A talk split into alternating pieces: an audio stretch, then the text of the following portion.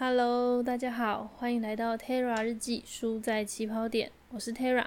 开始之前，不要忘记按下订阅的按钮哦。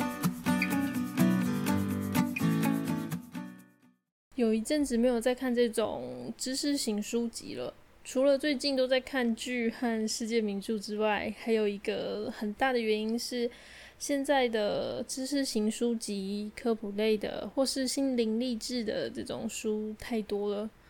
在成品的热销书架上，有一半以上都是这种书籍。老实说，看着有点烦。这种书籍呢，会让人有一种，嗯，看完这本书，我一定可以进步的，或者是我就是拖延症本人呐，我一定要改，我一定能改的。再不然就是，哇，这本书看完，我一定更能了解身边的人。但醒醒吧，各位！最后花了钱看了书，还在原地踏步的人一大票，还有一大部分的人连书都还没有看完呢。乖，自己举手哦！是不是在买书的时候都觉得很有兴趣，一定能看完呢？回到家翻没两页就不想看了。我自己就是那种标准的买书很快，看书很慢，什么都想要，但最后什么也没有的人。看完书之后，会得到最大的一部分是，终于看完了。实际上吸收的程度有百分之五，就真的偷笑了。也不是说看了这些书没有用，毕竟有看过，在遇到事情的时候也比较有个模糊的印象。只要有印象呢，就比较不容易被误导，也比较好找佐证资料。所以只能说这样的看书方法可能是不太适合我的。尤其是现在上班久了以后，我就更不想跟这些知识硬碰硬了，因为我上班已经好累了，我不想要这么累，我就是这么废。所以呢，我现在看的书籍大部分都是有故事性比较浓厚一点的书，从故事里面可以知道的事情也不比这种知识性的书籍还要少，而且。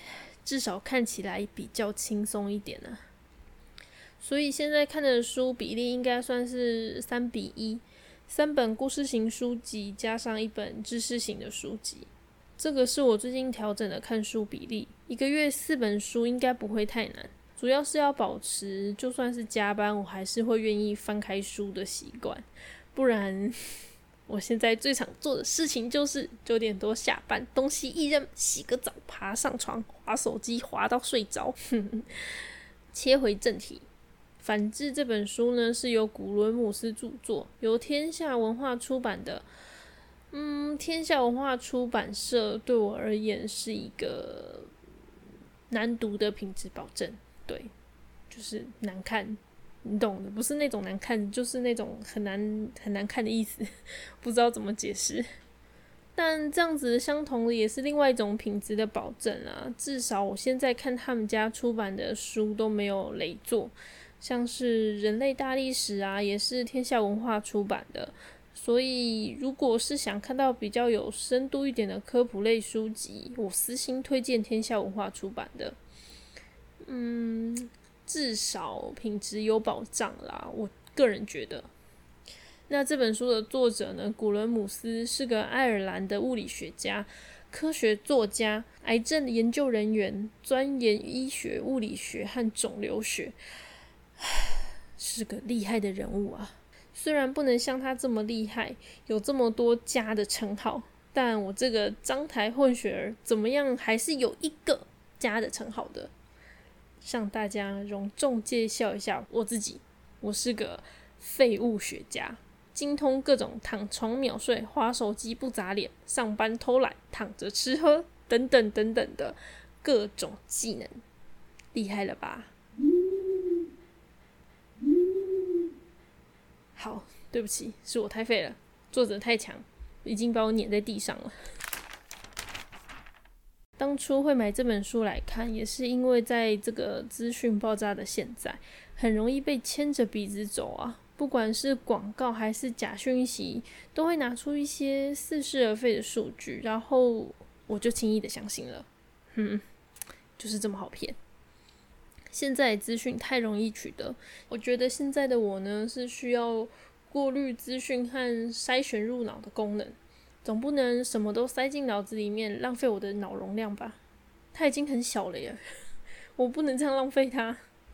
所以我在跟我学弟逛街的时候呢，就非常干脆的把它买下来了，想当做我这个月的知识型书籍。那结果就是我在疫情期间每天被困在公司和家里当个防疫小尖兵的日子，我还是花了两个多星期才把它看完。天下文化，你又再一次证明我有阅读障碍，加上我的智商可能不够用啊。这本书呢，一开始就直接点明了一些逻辑上可能有的谬误。谬误听起来是不是感觉就高大上？像是若 A 则 B，或是若非 A 即非 B 的例子。嗯，举个书上写的例子好了。A 人都会死。B 苏格拉底不免一死，推论出苏格拉底是人。这感觉是不是好像也没什么问题？但如果我们把主持“人”给换掉，就会变成“狗都会死”，苏格拉底不免一死，所以苏格拉底是狗。嗯，我是不知道苏格拉底是不是狗啦，但是我知道苏格拉底的粉丝可能会把你骂成狗，千万不要得罪哲学系的人，他会把你骂到你怀疑人生。所以这样的推论呢，其实是不成立的。但现实生活中很常出现这样的推论，像是如果政府被隐瞒的事情被揭穿了，政府一定会跳出来辟谣。政府现在辟谣了我的主张，所以一定有隐情是被我揭穿的。嗯，是不是听起来就很奇怪？但是这样的言论出现在我们生活中的时候，我们却非常轻易的接受这样的事情。这样的逻辑推论存在着很大的空间，需要用其他的理论去支持，像是各种阴谋论啊，大部分都存在着这样子的推论。这本书以这样好玩而且轻松易懂的逻辑作为开头，慢慢的列举出各项判断下的盲区。有一段真的是让我停下来思考了好一段时间，但其实这个应该是个国小的题目。题目是这样子说的：一颗棒球和一个球棒加起来要一百一十元，棒球比球棒贵了一百元，请问棒球多少钱？只有三秒钟，一、二、三，公布答案，棒球是五块钱。是不是有人跟我一样，第一个直觉反应就是十块啊？其实这一题呢，要列成两个代数就很清晰了。假设 x 是球棒，y 是棒球，x 加 y 呢是一百一十，x 减 y 呢是十，然后解开这个方程式就有答案啦。在这里呢，我大概卡了有个八分钟以上吧，因为我怀疑自己的方程式列错了。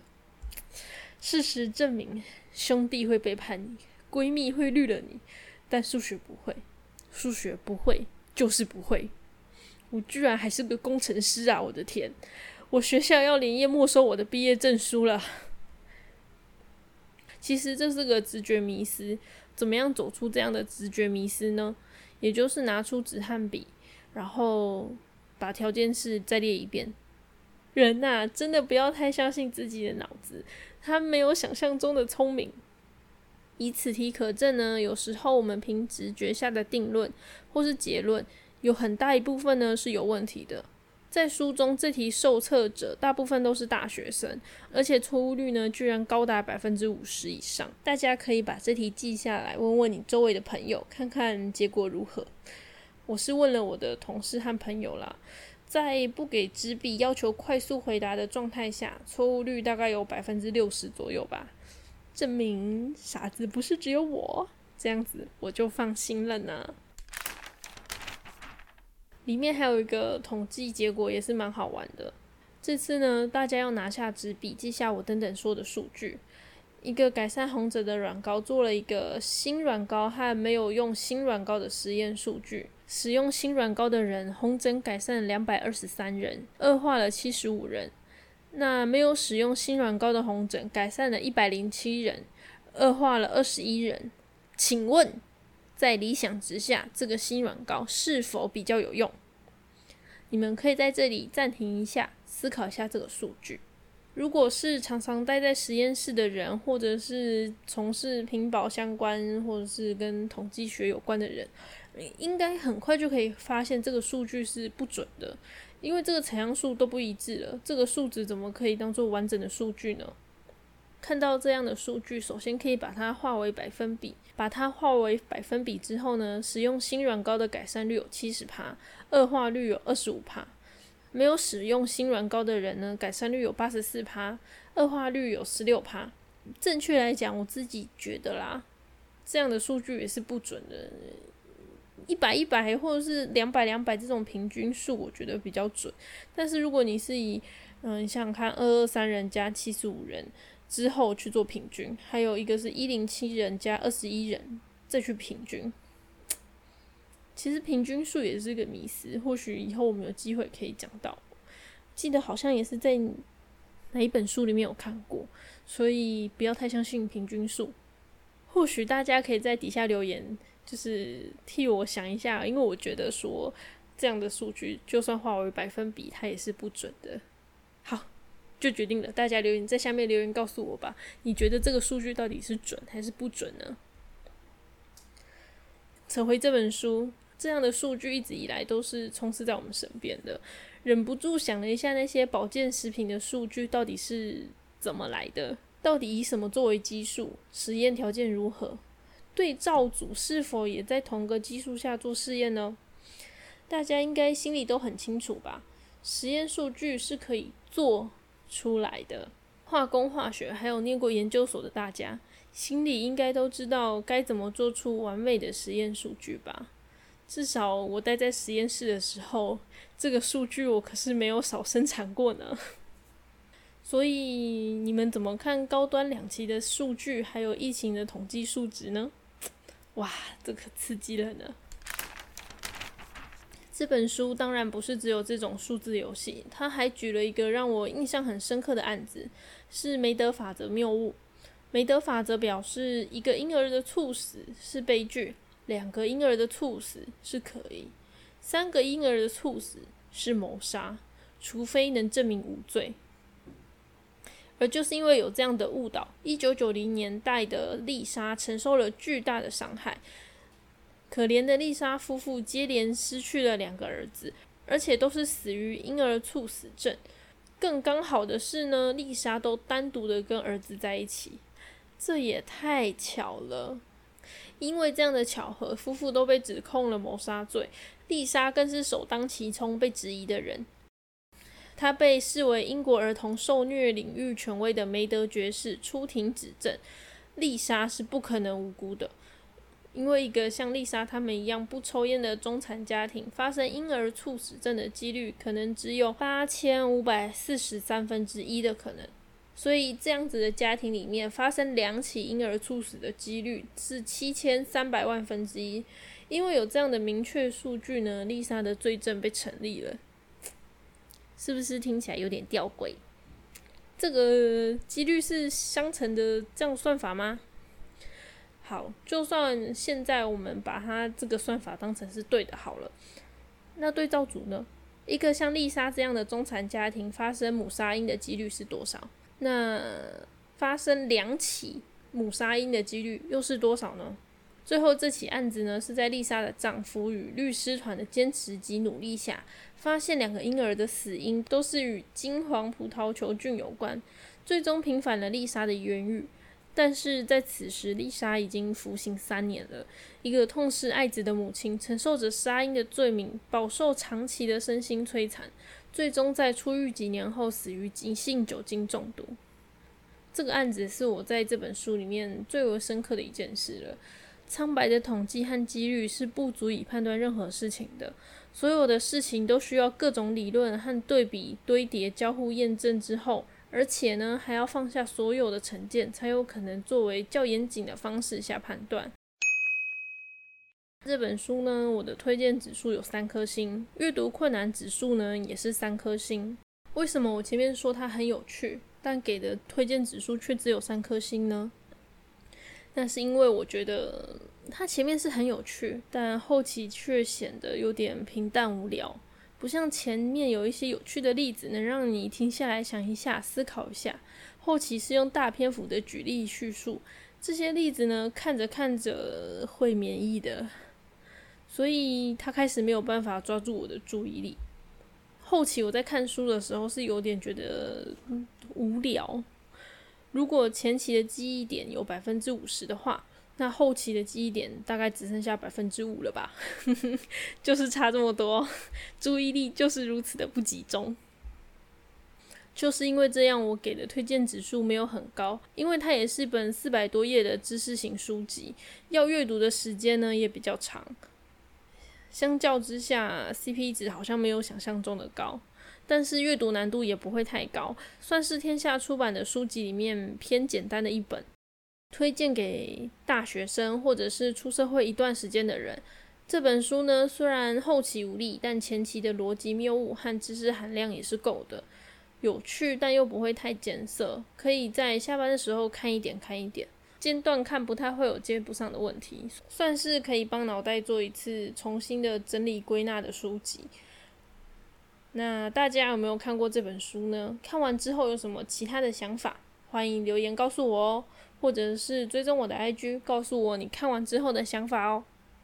那我们今天就先到这里喽，有任何问题请在下方留言告诉我，不要忘记订阅我和追踪我的 IG 哦。那我们下次见喽，大家拜拜。